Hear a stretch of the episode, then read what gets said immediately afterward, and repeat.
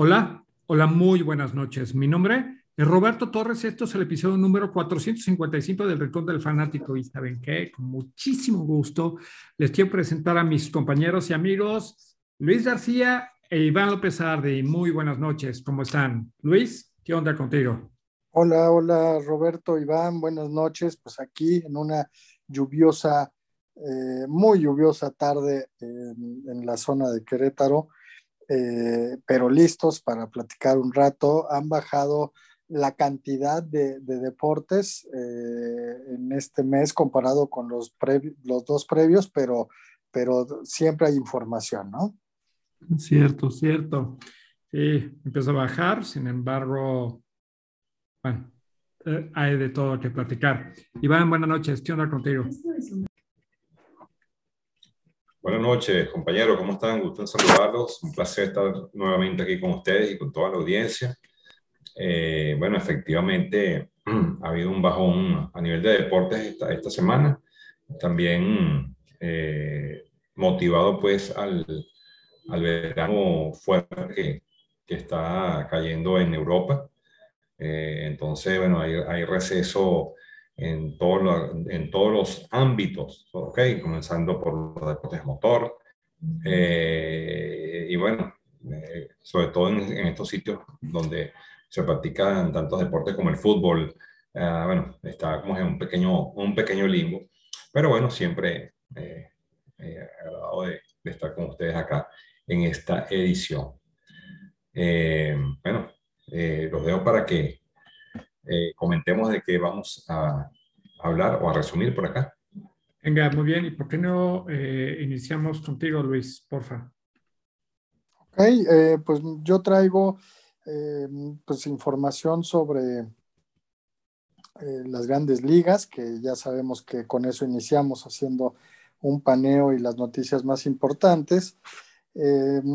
y voy a hablar de dos temas más. El Golf, que fue el abierto británico, el número 150, que es el más añejo y no, no sé si es el más importante torneo eh, en, todo, en todo el mundo, pero eh, pues es uno de los cuatro eh, Grand Slams del golf, ¿no? Y por el otro lado, hablar un poco de la Tour de France, que ahora sí he podido por ahí ver una que otra etapa, sabemos que es eh, tempranera, eh, por lo menos en esta parte del mundo, en, Latinoamérica. Eh, entonces no siempre la podemos ver. A, veces veo uno que otro resumen en la noche, pero se está poniendo bueno. Ya estamos entrando en la tercera semana y última de, de, este, de participación y está muy buena eh, cómo se han dado los resultados. ¿no? Básicamente eso sería. Muy bien, muy bien. Iván, ¿tú qué onda? Bueno, eh, igualmente, tomando en consideración de la, eh, de la baja en los deportes, pues realmente la temática sería pues también el de deportes grandes ligas. Mm, por supuesto, también comentar algo sobre el Tour de France y, bueno, hacer también un breve comentario sobre lo que ha sido, bueno, eh, en fútbol hay dos temas eh, interesantes que, que, quiero, quiero tocar. Y bueno, uno de ellos es también hablar un poco sobre el fútbol femenino. Está la, la Euro, la Euro 22, en, creo que es en Alemania, si no me... Si no me en Inglaterra. Si me equivoco. Ah, en Inglaterra, perdón, yo sabía, gracias Luis, en Inglaterra, eh, que se está jugando en estos momentos. y bueno, algunos comentarios de, de, de fútbol. Eso sería todo lo que, lo que pudiese aportar. Yo me imagino que ustedes ya habrán hablado eh, la semana pasada, pues, de lo que fue el, el eh, ¿cómo se llama? El, el tenis. Eh, y bueno, me gustaría dar mi, mi, mi opinión sobre, sobre Wimbledon, brevemente. Y, y, bueno, eso sería todo. Ok, ok, muy bien. Pues sí, hablamos de Wimbledon la semana pasada, sin embargo, tus comentarios son más que bienvenidos para eso y adelante, ¿no? Claro. Y, pues bueno, yo eh, acompañarlos obviamente en sus noticias. Lo que traigo es participar en el paneo de la MLB. Quiero, eh, como ven, lo mío son los datos duros, ¿ok? Entonces traigo datos duros de muchas cosas. traigo datos duros del juego de estrellas que se hace el día de mañana de la MLB. Hoy es el Home Run Derby. Traigo datos duros del golf, justamente del torneo que mencionaba Luis, del Open Championship del 150, los datos duros de eh, financieros detrás, o sea, lo interesante, con algunas cosas también chistosonas. Traigo una noticia del fútbol, que no es lo mío, pero como me encanta Rafa Márquez, se me hace un tipazo, es un, fue un jugadorazo mexicano y todo, pues traigo una noticia de él. Y traigo unos datos duros de la eh, Champions League, ¿sí? específicamente con los derechos que se van a transmitir en Estados Unidos, para que veamos cómo, cómo en Estados Unidos está retomando muy fuerte el fútbol como negocio y obviamente es eso, platicarlo. Y eso, señores, lo que traigo, ¿no?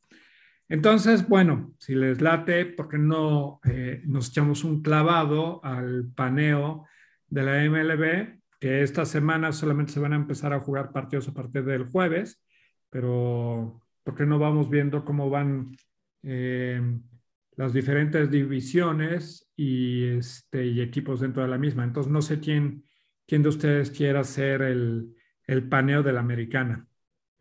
Iván, eh, Venga, yo, mismo soy. Venga. Um, bueno, antes que todo, pues comentar que el día de este, estos días vamos a tener el receso de Juego de las Estrellas.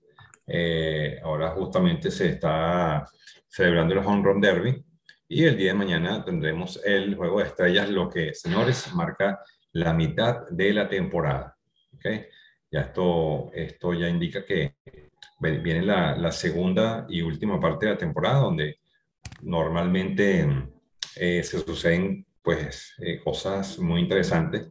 Eh, hay equipos que, hay equipos que, que caen en slum, otros suben bueno, eh, se pone mucho más interesante la temporada en, esto, en estos momentos. Pero bueno, en lo que nos compete, eh, podemos decir que en la Liga Americana, en el, en el este, eh, bueno, sin lugar a dudas, bueno, los Yankees siguen manteniendo su hegemonía con 64 y 28.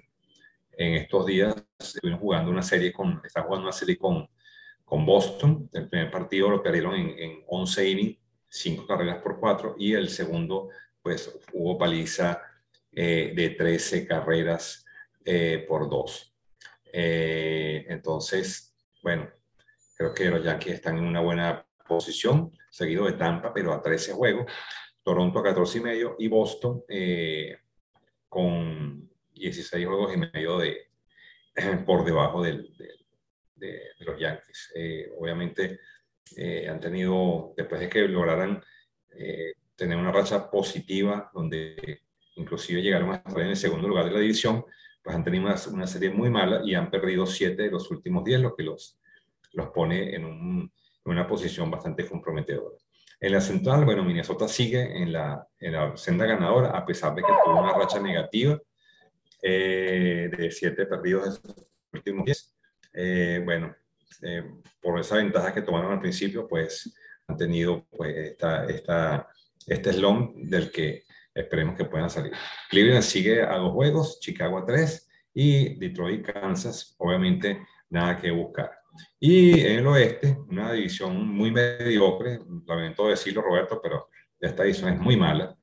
Um, eh, Houston, eh, 59-32, eh, le sigue eh, los marineros de Seattle, los cuales han tenido una racha impresionante. Han ganado 10 de sus últimos 10, eh, lo que los, eh, los pone, a pesar de que están en nueve juegos, recuerden lo que les digo, las segundas mitades de temporada suelen haber sorpresas y creo que Seattle pudiese ser uno de esos equipos que agarre una racha interesante. De hecho, ya la agarró con 10 juegos consecutivos. Le siguen los Rangers de Texas. Ajá, venga. Perdón, Iván. Y además, Seattle tiene 14 ganados en fila. Exacto, exacto. sea, tienen los últimos 10 ganados y tienen 14 ganados en fila. Entonces, sí, sí, sí, sí, vienen enarrochados. Sí, vienen, vienen muy fuertes, la verdad. Vienen muy fuertes, vienen, vienen inspirados y justamente eh, eso es lo que, lo que siempre he dicho. En esta, en esta segunda mitad pueden pasar muchísimas cosas. Entonces, mm, bueno, ese es, eso es lo que, lo que acontece y considero y creo, si no, pasan, no pasara nada extraordinario, pues esto pudiese ser eh, la tendencia durante la segunda mitad. Pero como digo, siempre hay sorpresas. Yo creo que va a estar muy, muy bueno esto. Eh, lo que sí puedo decirles es que los equipos que ya yo considero que deben estar o que están ya eliminados, eh, Detroit, Kansas City, Baltimore, eh, Oakland y Anaheim, eh, Washington, ah, no, bueno, ya soy nacional, estoy hablando del americano. Eh, Oakland Angels lucen como este, estar fuera, Kansas City, Detroit, y Baltimore, el, este es un poco más complicado porque los equipos son más competitivos, pero esos seis equipos para mí ya no tienen nada que buscar esta temporada. Así que bueno, con eso concluyo la americana y bueno, quien quiera tomar la batuta de la nacional, pues adelante. Me la viento yo y este, seguramente Luis trae datos duros.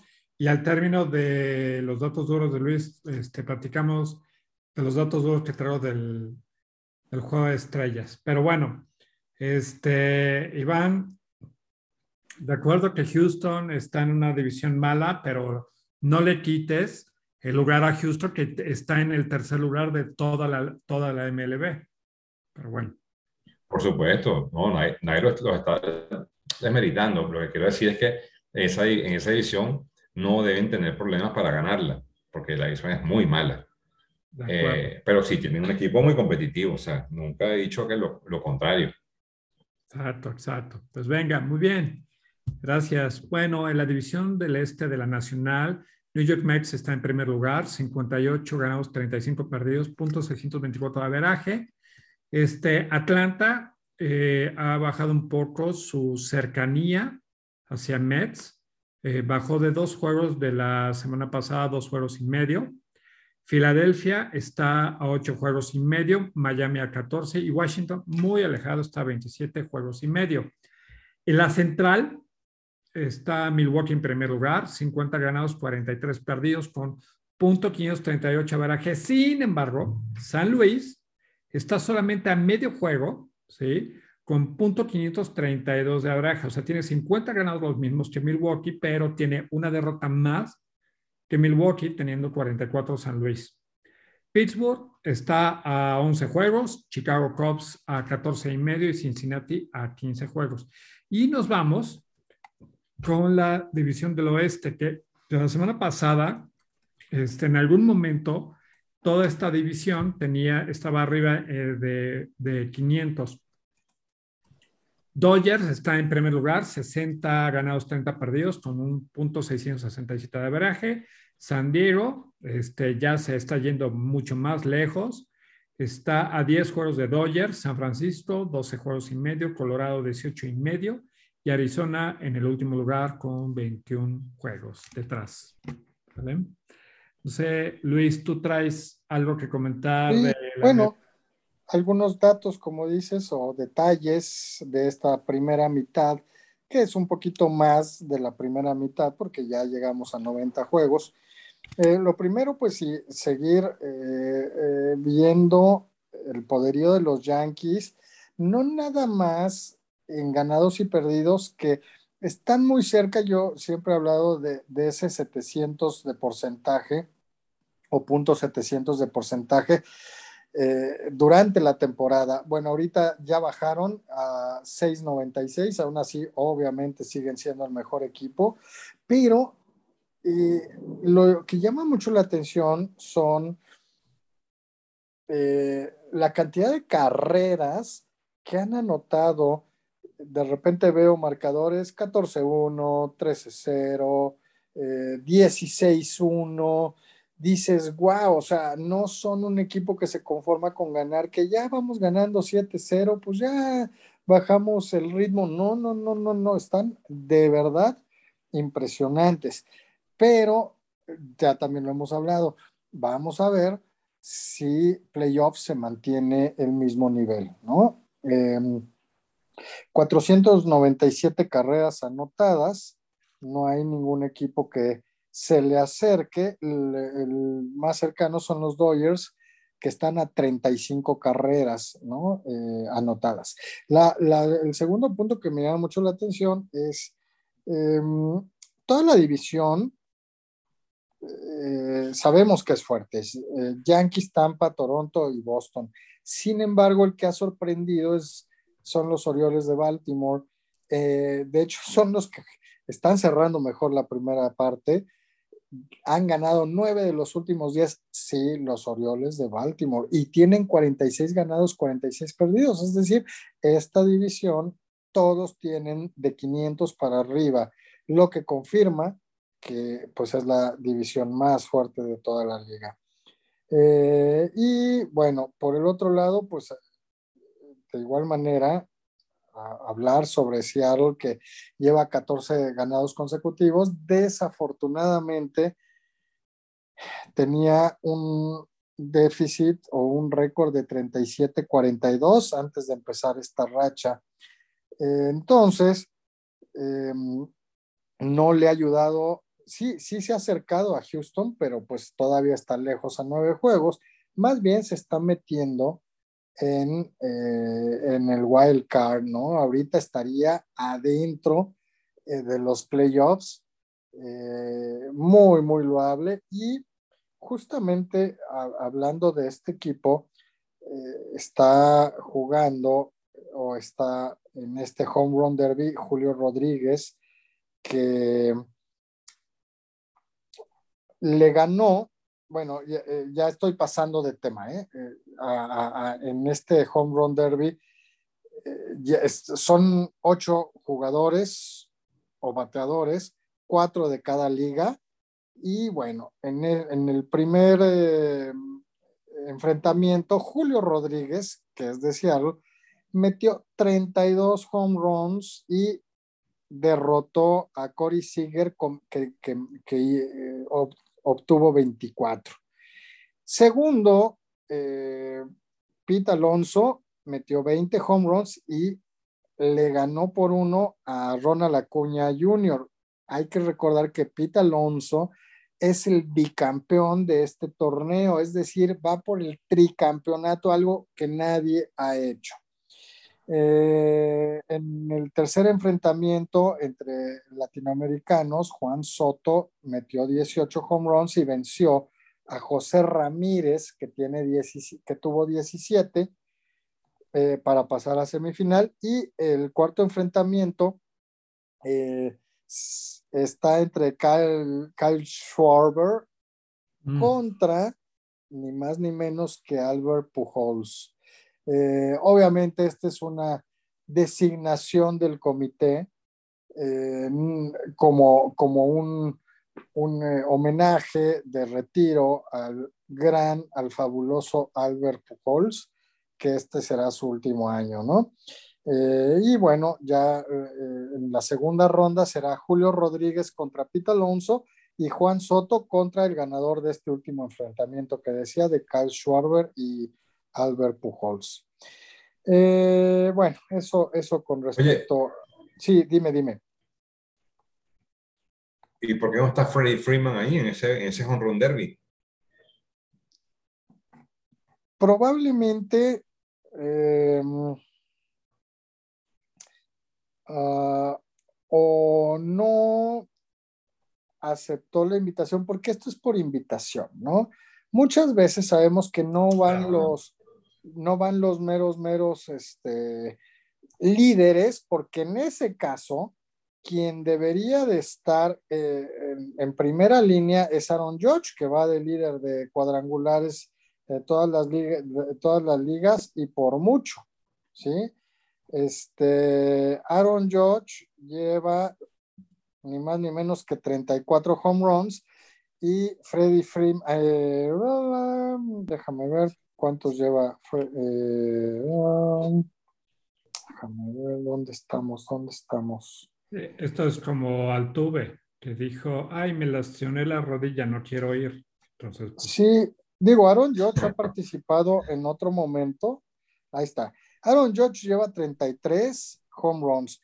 Cal Schwarber, que sí está, lleva 29. Eh, Riley de Atlanta, 27. Eh, Álvarez, Jordan Álvarez de, Houston, 26. Y Pete Alonso, 24. Y de estos primeros cinco solamente están Schwarber y Alonso. Algunas veces los invitan y ellos declinan porque quieren vacaciones, porque no les interesa o porque ya participaron en dos, tres ocasiones y más bien prefieren evitar o incluso alguno puede estar con alguna lesioncita, etcétera, ¿no?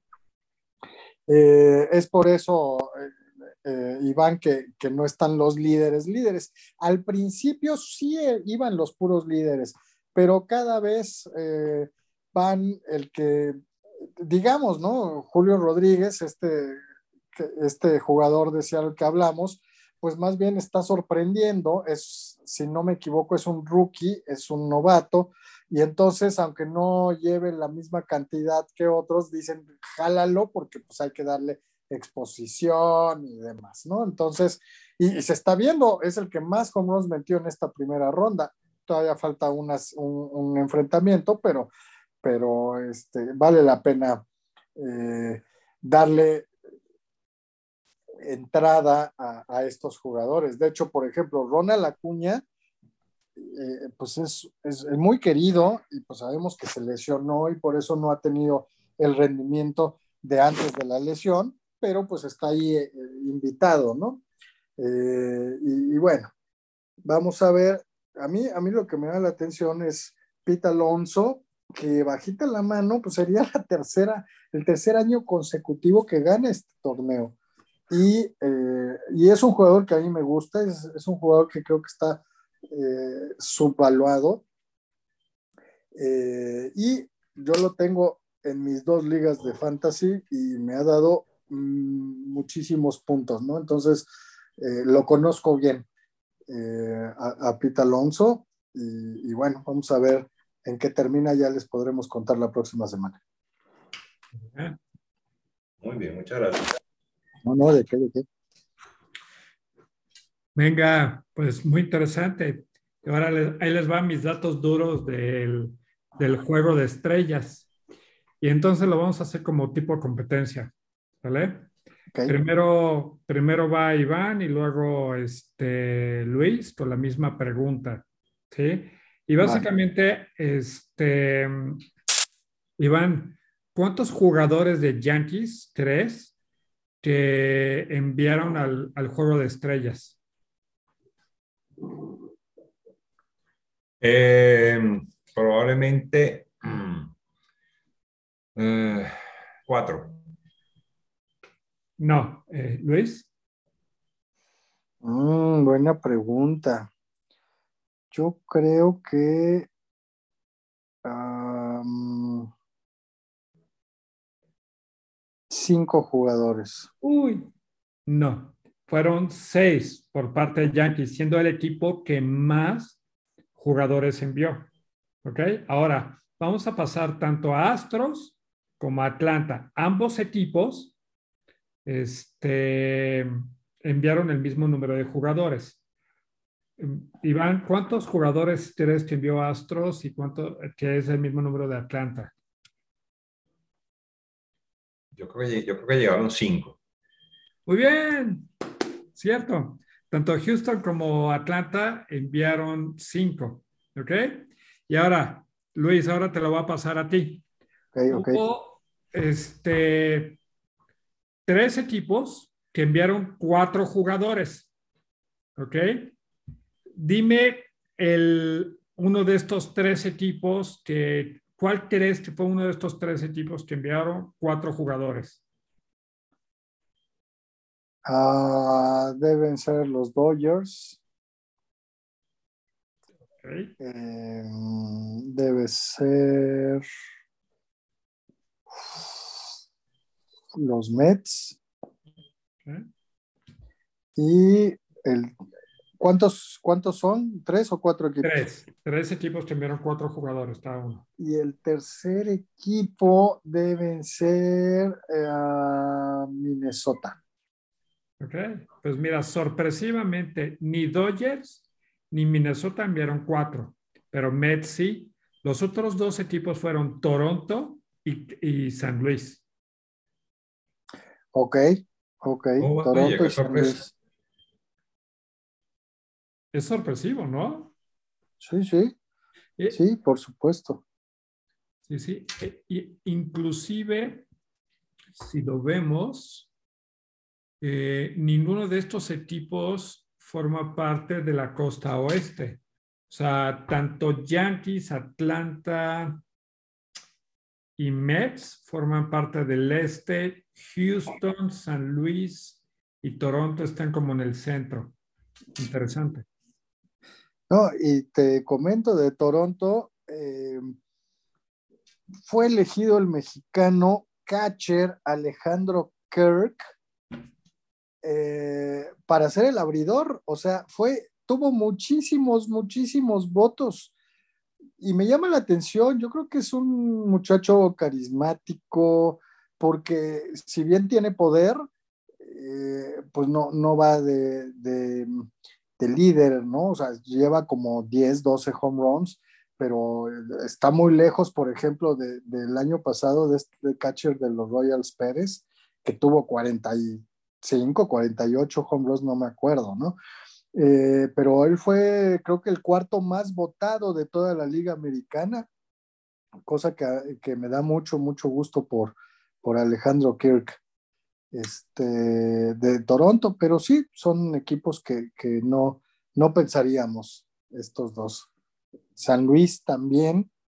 eh, eh, ahí, ahí va, siempre dando lata, siempre peleando con, con los Brewers de Milwaukee, pero eh, no, no veo cuatro jugadores que estén en primera línea ahorita. Sí, este, eh, por eso yo, a mí no me gusta, digamos, los juegos de estrellas de los deportes cuando son calificados o elegidos más bien por eh, la afición. O sea, eh, no se acuerden que en los noventas José Canseco estuvo lesionado y tuvo tantos votos, o sea, sin haber jugado, que podían haberlo metido. Sí, sí, sí, sí. Sí, esto es de popularidad, sabemos. Eso, de popularidad, no, no necesariamente de aquello que realmente sea bueno. De acuerdo. Sí, sí, sí, sí, sí. Muy bien, muy bien. Este, A ver, yo les pregunto uno, ¿quién es el único pirata de Pittsburgh que fue elegido al Juego de Estrellas? Ah, ¿verdad? Prim- más bien, díganme tres jugadores de los Piratas de Pittsburgh. ¿Clevenger juega en Pittsburgh? No, Ah, entonces no tengo en- idea. está en San Diego. El único conocido es Brian Reynolds, que ya alguna vez fue elegido al, Juego de Estrellas. Todos los demás son novatos y súper desconocidos. Pero bueno, este, fue elegido en esta ocasión el cerrador que se llama David Ber- Bednar y este ha, lanzado muy bien y lleva eh, una buena cantidad de, de juegos salvados y fue elegido, me da gusto. Bueno, Sí, sí. muy bien, pues va que va. Bueno, pues, Bueno, pues esta será la noticia del base. ¿Con qué continuamos? bueno, eh, yo quisiera hablar brevemente sobre eh, do- eh, tres toques puntuales de fútbol. El primero, preguntarles qué les qué les ha parecido el fichaje de Robert Lewandowski con, con Barcelona. Eso realmente es un tema interesante porque Lewandowski viene a, a tomar el puesto que dejó Leo Messi en este equipo. Y bueno, eh, los culés tienen mucha esperanza en, en que con la llegada de Lewandowski pues eh, puedan volver a saborear las, las mieles del triunfo. Entonces, bueno, quería saber su opinión en ese aspecto. El segundo, bueno, Roberto, un tema que le tenemos muy contento Roberto es que Cristiano Ronaldo todavía tiene con el Manchester United eh, contrato por uno o dos años más. Así que debe estar muy contento, Roberto. Te felicito por eso. y eh, lo tercero es pues, comentar un poco sobre la Euro femenina que se está jugando justamente en Inglaterra, ¿no? Y eh, hablar un poquito sobre, sobre eso. Este, los grupos, quienes están, quienes están liderando. La verdad es que he tenido la oportunidad de ver eh, algunos juegos, juego interesantísimo entre Francia y Bélgica, dos equipos bueno, bastante, bastante buenos. Eh, eh, la verdad es que, y el equipo, por supuesto, alemán, que, que como de costumbre, tanto en femenino como en masculino, pues siempre mantienen y arman unas selecciones muy interesantes. Entonces, bueno, comienzo por la primera parte. ¿Qué piensan de Lewandowski con el Barcelona? Luis, ¿crees que, es lo que el, el, Barça necesita o crees que todavía el equipo eh, está trastabillando, pues, como, como dicen por ahí? Sí, eh, me parece buena la contratación, por supuesto. Me parece que es un uh, hombre con un gran olfato de goleador y de gran definidor. Eh, por aire, rematando, eh, penaltis. Entonces me parece muy bien. Sabemos que no le falta solamente una pieza al Barça para, para regresar a ser em, el equipo que era, ¿no? Eh, creo que, son varias piezas que sí eh, ha buscado, ¿no? Rafiña también lo contrataron, si no me equivoco, eh, creo que ya eh, Piquet ya, ya, está de salida. O sea, sí están empezando a rejuvenecer eh, las posiciones que, de, los jugadores que llevaban mucho tiempo, ¿no? entonces, me parece bien, muy bien Lewandowski ahí.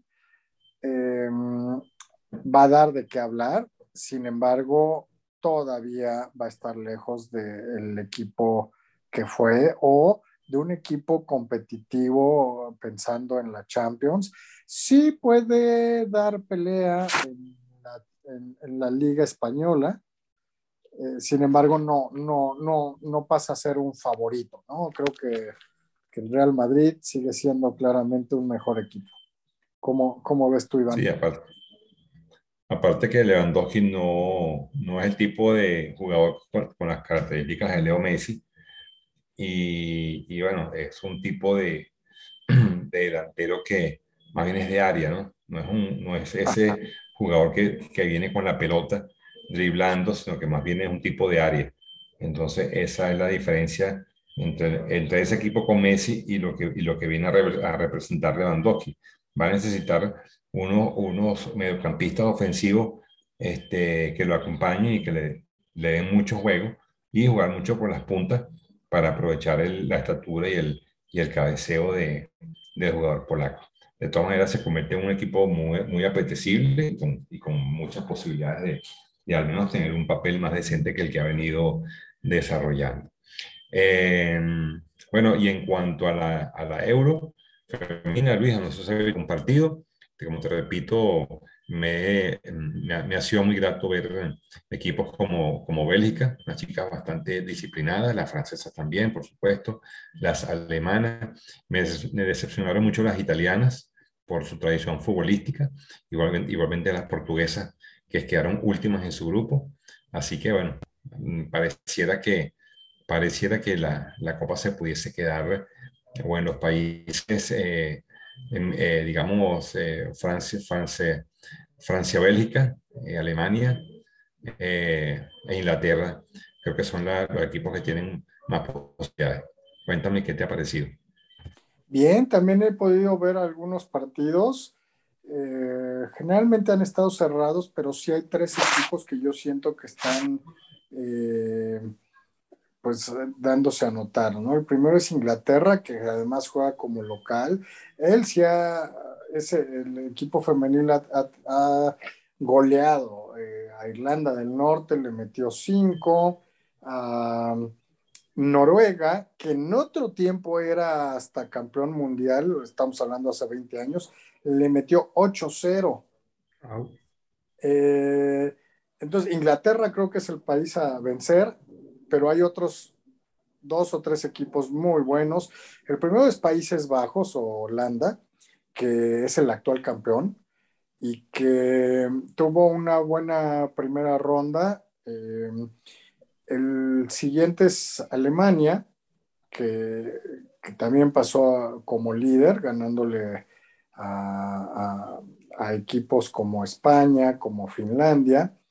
Y finalmente Francia, ¿no? Y te digo rápido y tú me dices que, cuáles son los, eh, eh, los pronósticos que ves, ¿no? Eh, ya están los partidos de cuartos de final. El primero va a ser Inglaterra, España. El segundo, Alemania, Austria, que creo que ahí es una sorpresa que los austriacos se hayan metido. El tercero es Suecia, Bélgica, que Suecia también es un equipo muy fuerte. Y el cuarto, Francia, Países, Países Bajos. ¿Quién te gusta para semifinales, Iván? Bueno, mira, me gusta mucho, me gusta mucho Bélgica, la verdad que sí. Me gusta mucho Bélgica por, lo que, mm, yo creo que con un poquito de suerte le puede ganar. Okay. Yo creo que tiene, tiene, yo creo que, tiene las piezas, pudiese ser una, una sorpresa. Eh, me gusta, por supuesto, eh, Alemania y por supuesto, Inglaterra creo que, creo que son los equipos este, a vencer para llegar a las semifinales. ¿Y de Francia contra Holanda, quién crees que pase? Mm, debería pasar, eh, debería pasar Francia. Tiene mejores jugadoras, tiene jugadoras muy, jugadoras muy rápidas y creo que eso va a marcar la diferencia.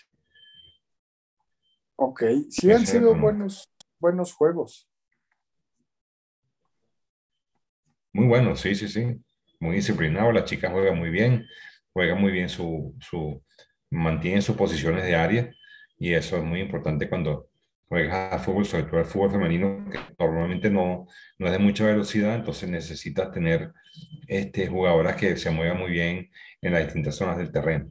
El equipo que más me ha sorprendido en cuanto a velocidad ha sido el equipo francés. Tienen jugadoras muy rápidas, de verdad que me llama mucho la atención este, este aspecto. Y bueno, creo que la fuerza física también ayuda mucho a la hora de, de estos partidos con, contra los equipos grandes. Así que bueno, yo creo que por ahí van las cosas. Ok, ya platicaremos la próxima semana porque ya estarán en semifinales. Es correcto. Ok. Bueno, muy bien. Eh, no sé si tú, querías tocar el punto del Tour de France. Está, perdón, perdón, perdón. Antes de eso, tengo dos noticias de, de, fútbol. Ok, ok.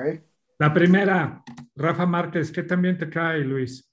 Bien, bien, me parece que ha sido no, no nada más un buen jugador, sino un referente eh, en la selección mexicana, en, eh, para los mexicanos en el extranjero, obviamente en Barcelona y en Francia cuando estuvo. Entonces sí, sí me cae bien.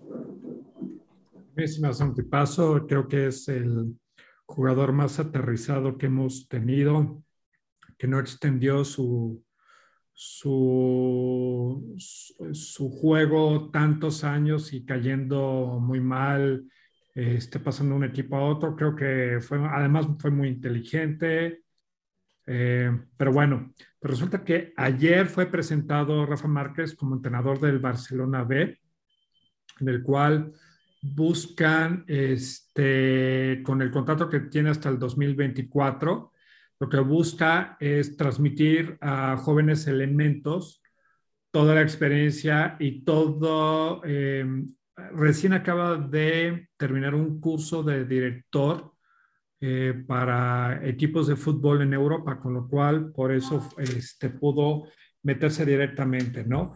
Lo que él va a hacer es que va a desarrollar a todos estos jóvenes para poder darles todos los conceptos y herramientas que necesiten para que ellos puedan tener la oportunidad de estar en el primer equipo en un futuro no muy lejano y después seguir con la filosofía que tiene el Barcelona en el juego y sumar resultados.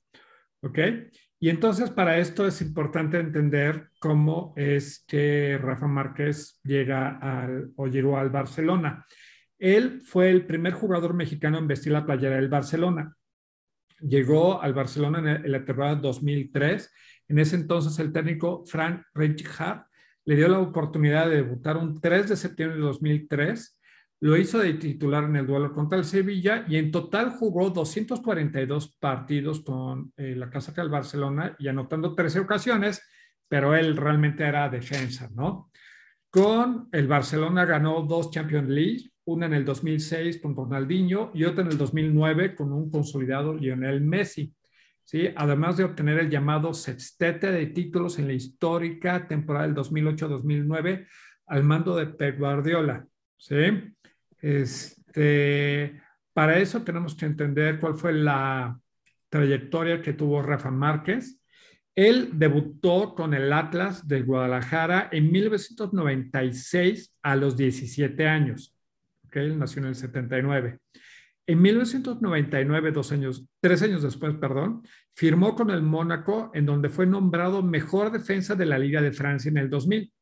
Llegó a Barcelona en el 2003, en donde tuvo un paso triunfador con este equipo y con la selección mexicana jugó en cinco mundiales. ¿Cómo ves? ¿Cómo ven, más bien? Muy bien. Tiene, tiene muy buenas, eh, muy buen currículum como jugador. Sabemos que como entrenador eh, no es el mismo boleto. Seguramente tiene los estudios que ya lo avalan como entrenador y me parece muy bien que empiece en, el equipo B de Barcelona. En una de esas eh, termina siendo el, director técnico del primer equipo. Más o menos así fue el camino de, de este... Em, ah, en el Real Madrid, ¿cómo se llama este? ¿Tú dices de Sidán? De Sidán. Sidán también empezó con el Real Madrid B y terminó siendo multicampeón con el primer equipo. Ah, pues deseándole lo mejor a Rafa Márquez para eso, ¿no? Pues bueno, este, con eso no cierro lo del fútbol. Traigo otra noticia más o menos que son datos duros, ¿sí? Y te vamos a hablar de la Champions League siendo uno de los más prestigiosos torneos en el mundo, ¿no? Este, con todo esto de que en cuatro años Estados Unidos, Canadá y México van a tener un mundial, pues vamos a platicar respecto a qué tan importante es la Champions League en un término monetario para Estados Unidos y todo lo que conlleva, ¿ok? Entonces, eh, actualmente los partners eh, que transmiten los partidos en Estados Unidos de la UEFA son Paramount y, Univision, ¿ok? Los cuales pagaron en total combinado 145 millones de dólares por año, ¿ok? Para poder transmitir estos eh, juegos. Están esperando la UEFA firmar un contrato de seis años equivalentes a 2 mil millones de dólares, lo que sería equivalente a 333 millones de dólares anuales, lo que eh, sería 229% eh, de lo que están recibiendo actualmente. ¿Ok? Para esto, este, ¿qué es lo que va a pasar? Pues eh, va a haber un nuevo, em, em, va a haber un nuevo formato en, el torneo de, de, la Champions a partir de la temporada 2 2024-2025, en el cual se van a incrementar los equipos de 32 a 36. Este nuevo formato garantiza que los equipos van a jugar al menos 8 partidos y la mayoría de los equipos van a jugar al menos 10 partidos. Van a existir cuatro ternas o cuatro divisiones de nueve equipos, ¿sí? Y este, el, se va a incrementar eh, los juegos de 6 a 8 en, los juegos de grupos, ¿sí? Lo que equivale que van a subir de 125 a 189 juegos, con lo cual la demanda por el paquete de medios este, se va hasta los cielos. Con lo cual, este, los derechos de la Champions League ¿sí? Este, van a aumentar porque hoy en día la UEFA tiene pláticas con NBC, ESPN, CBS, Amazon, Apple, Fox, Warner Bros., Discovery Inc., Univision y algo que se llama DAZN, que no lo conozco. Y para esto hay, hay, que entender que los proveedores de cable han empezado a, a tener una pérdida entre 3 millones a 5 millones de clientes anuales. Y esto es por mucho de lo que está pasando. Pues, si Apple va a tener, o por ejemplo, Amazon eh, va a tener o tiene más bien partidos de la NFL, por lo que es, no me acuerdo si es el Thursday Night o el Monday Night, ¿sí? Pues este, se están saliendo los clientes para irse a este tipo de plataformas digitales. ¿Ok? Entonces, nada más para que se den una idea, en el 2013, en Estados Unidos había 100 millones de clientes de las cableras. En este año ha bajado a 68 millones y se calcula que para el 2026 va a estar en 57 millones. O sea, realmente han tenido muchos bajones. Con lo cual, les puedo decir que las transmisiones más importantes de Estados Unidos en el 2021 las diez primeras, ¿sí?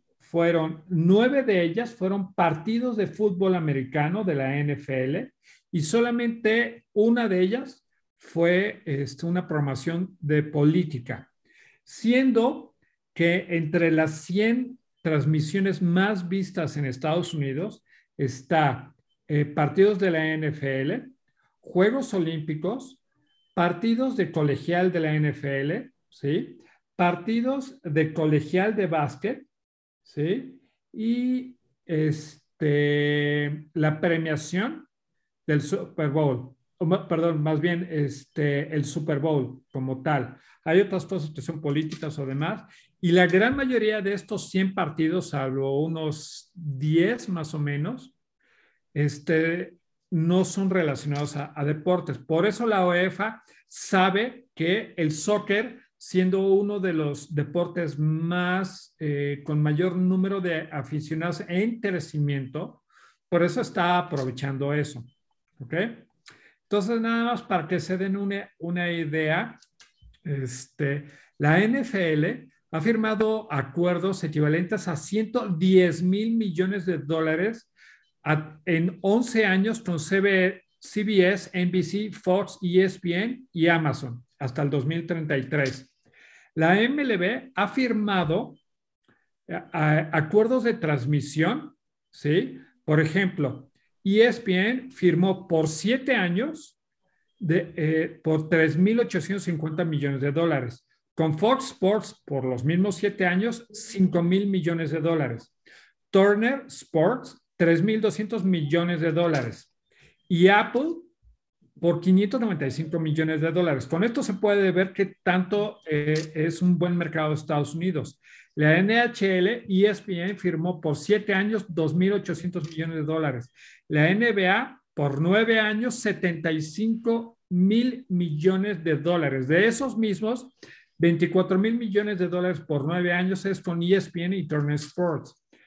Y la MLS ¿sí? firmó un mínimo por 10 años de 2.500 millones de dólares.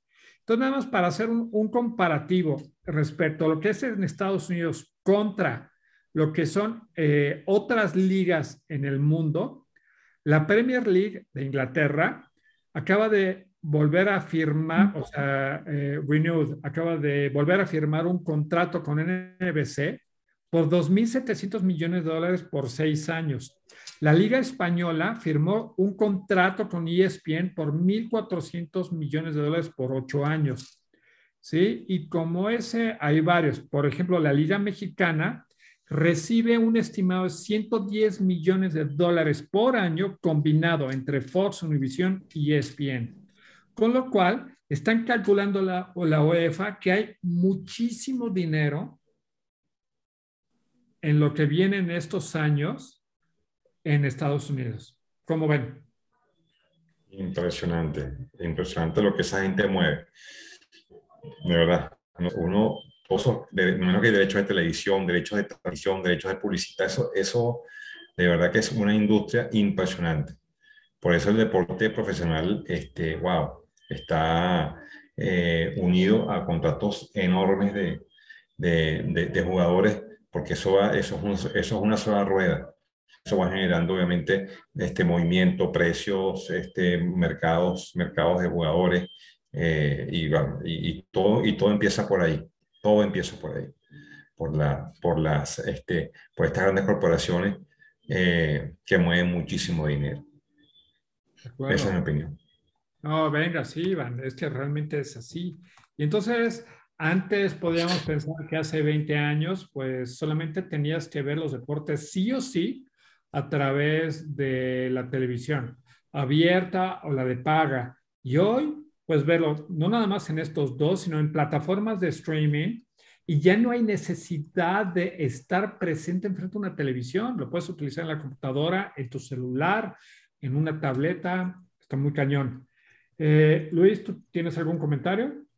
No, no, impresionante, nada más. Este, pero sí, este, la diversidad de, opciones actuales, pues ha, fomentado esto, ¿no? Cómo se mueve el dinero. Definitivo, definitivo. Y te va a impresionar cuando llegue, cuando hables del golf. te voy a decir este, los, los detalles financieros detrás de ese torneo del golf. Ok, ok, buenísimo. Venga, pues eso es lo que traía del fútbol. Muy bien. Eh, pues bien, si quieren les hablo rapidísimo de la, de la, eh, de la Tour de France, eh, que ha estado muy interesante. Sabemos que los dos últimos años ha ganado el esloveno Tadej Pogachar, que es un jovencito de 23 años y ya lleva dos campeonatos en la Tour de France, conocida como la más complicada de todo el mundo, ¿no? La, carrera, que son tres semanas, 20, eh, más o menos 20 etapas, y eh, bueno, ahorita se han corrido 15 etapas, el día de hoy fue día de descanso, y eh, quien va de líder es el danés Jonas Vingegaard. Él quedó en segundo año el año pasado, atrás de Tadej Pogachar. Ahora se invierten los papeles y el que va en segundo es Tadej Pogachar. Todavía no se puede definir o pensar que eh, al faltar eh, seis, etapas, eh, Vingegaard ya tiene todo en la bolsa. Le saca dos minutos 22 segundos que son muy buenos a, este corredor Pogacha.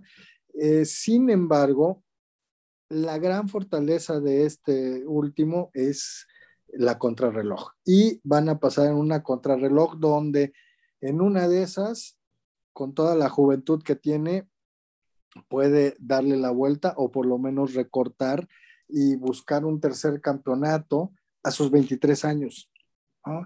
Eh, en tercer lugar está un ex campeón de la Tour eh, que es eh, Thomas, un inglés. Sabemos que los ingleses son buenísimos. Eh, Chris Froome, Geraint Thomas, entre los dos ganadores más recientes ingleses. Y en cuarto lugar está Romain Bardet, un francés.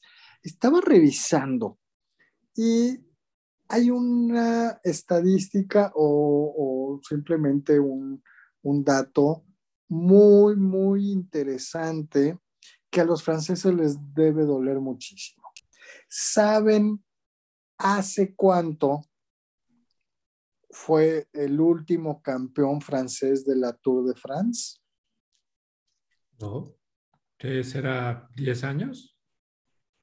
O 20 años. 1985 con Bernard, eh, Bernard Hinault. Es decir, han pasado del 85 a la fecha 37 eh, años y no ha vuelto a haber un campeón francés. Han quedado en segundo, en tercero, han ganado etapas, obviamente, pero no han podido recuperar ese, eh, ese trono de su, de su carrera, ¿no? Eh, sabemos que han pasado grandes corredores. Eh, Miguel Indurain tuvo cinco campeonatos seguidos, ha ganado eh, Jan Ulrich de Alemania, han, habido muchísimos campeones, pero no ha, no ha vuelto a haber un campeón francés. Me llamó mucho la atención. Y bueno, Román Bardet está ahorita a tres minutos un segundo, no se le considera con opciones porque pues es un, buen corredor, pero, pero nada más, ¿no? Y resaltar que en el top ten está el mismísimo Superman Nairo Quintana en el sexto lugar. Sabemos que ya pasaron los mejores años de, de Nairo Quintana, pero este, pues es, es, un placer verlo todavía en el top 10, ahora en el sexto lugar. Em, eh, Roberto, tú me decías que no, no sigues mucho la Tour de France. ¿Y tú, Iván, has tenido oportunidad de verla? Mm, la verdad es que no he tenido este año, le, he perdido un poco de cariño al Tour de France. Desde, bueno, realmente he, tenido, he sufrido muchas desilusiones por el, por el tema del doping. Eh, la, verdad es que eh, cuando Lance Armstrong, que era uno de mis ídolos, eh, y después Marco Pantani también con, con ese problema de doping, le perdí un poco de emoción al, al, tour, la verdad. Porque creo que, creo que esos escándalos de dopaje, siempre está ese, ese, fantasma está presente, siempre ahí, ¿no? por eso le he prestado mucha atención este año al Tour de France. De acuerdo. Pero bueno, ahí queda el dato, 37 años sin un francés campeón. Sí, increíble. Increíble. Y, bueno, pues si quieren paso al golf, el golf, eh, donde el mismísimo este Rory McElroy, el favorito de, la Gran Bretaña, el Jack que ya fue campeón alguna vez, es como el hijo pródigo, iba de líder en la tercera ronda, recordemos que son cuatro rondas, y de la nada, un eh, jugador que a mi gusto es el que mayor salto o mayor eh, avance ha tenido, Cameron Smith, tuvo la mejor ronda en la cuarta ronda, eh, con 64 bajo par. Tuvo una seguidilla incluso de cinco hoyos donde hizo birdie y eh, pues le, arrebató a, Rory McIlroy y a Cameron Young, que es eh, un, un norteamericano que quedó en segundo lugar. Eh, Cameron Smith quedó con menos 20 en todo el torneo, menos 20 golpes. Cameron Young menos 19 y Rory eh, McElroy se quedó con menos 18. Em, y comentarles... ¿Qué pasó, con, Tiger? ¿Y Tiger no jugó? Tiger no jugó. Tiger no jugó en esta ocasión desde eh, hace un mes él estaba lesionado y él había mencionado que no, que no iba a jugar. Em, algo bueno, este torneo sí le permitió, ¿se acuerdan que les conté de esta gira de los Emiratos Árabes que se estaba robando, por decirlo de alguna manera, a los, a los ah, mejores golfistas? Eh, pues bueno, comentarles que el mexicano Abraham Anser, que, que llegó a ser top 20 de, eh, se lo llevó la, gira, pero lo que iba a decir es que este torneo sí permitió a los jugadores que se fueron a esa gira participar y entonces Abraham Anser participó y quedó en el lugar 11 empatado. Un excelente, excelente lugar. Tuvo em, lugar 11 en, en este que es considerado eh, la catedral, así como Wimbledon, este, pues el abierto eh, inglés, pues es, es, el torneo más añejo también, eh, quedó en el lugar 11. No sé cuántos torneos más va a poder participar de la, de la gira de, de PGA, pero pues es un excelente lugar para este mexicano que tiene un título, le ha faltado consolidarse con algún otro título, pero hizo muy, muy buena labor. Este, y bueno, este Cameron Smith, habla, escucharemos mucho de él en golf. Eh, es joven y, ha, ha, avanzado mucho. Este, es australiano y pues es como el futuro del golf. Y con esto, pues bueno, pues, también voy cerrando la información que traía para el día de hoy. Bueno, yo quería cerrar con, eh, bueno, comentando, ya que no pude estar la semana pasada, comentando lo que fue el, torneo de Wimbledon, eh, porque notar mis impresiones. Eh, la verdad es que me parece que, me parece que, o lamento mucho, pues que Nadal no haya podido o que se haya retirado del, del torneo por la lesión que sufrió o, que, o de, o, de, la que viene sufriendo puesto que creo que Nick, Nick Kyrgios no, no, es el tipo de jugador que, que, a mi juicio debió haber llegado a la final. Eh, a pesar de que de, reconozco que tiene un, un saque este, poderosísimo, eh, creo que exagera mucho y eh, su actitud grosera y, su, y sus desplantes con, con los jueces de línea y con el público, pues dejan mucho que desear. Yo creo que Djokovic pues, hizo lo que tenía que hacer, pero bueno, lamento mucho que la final no haya sido Nadal, eh, Nadal Djokovic, que eso para mí sí hubiese sido un, un espectáculo de primera. Y seguro que hubiese sido un partido que se hubiese ido a, a cinco sets sin ningún problema. Así que, bueno, quería, quería comentar esto porque eh, sí quería dejar sentada mi, sentada mi posición ante el, ante el Tour de France eh, Tour de France, perdón, ante Wimbledon, ya, ya se me quedó el ciclismo metido. Y bueno, pienso que, que eso, esa debió ser la final, la final justa. ¿Quién hubiese ganado? No lo sé. Eso, eso queda en el, queda, digamos, en el, en el tiempo, pero, pero hubiésemos tenido un partido de mucho más calidad y, y, y mucho más elegante, honestamente. Así que bueno, eh, mi respeto para Djokovic, que gana su, gana su Grand Slam creo que, 20, creo que 22, no me equivoco. Eh, y bueno, también es una marca, un gran ganador de, de Wimbledon, ya lo he hecho en varias oportunidades y, y, creo que todavía lo va a seguir eh, logrando. Así que bueno, esa es mi opinión. Y bueno, también con esto cierro mis noticias. Y, y bueno, Roberto, ya para la despedida entonces.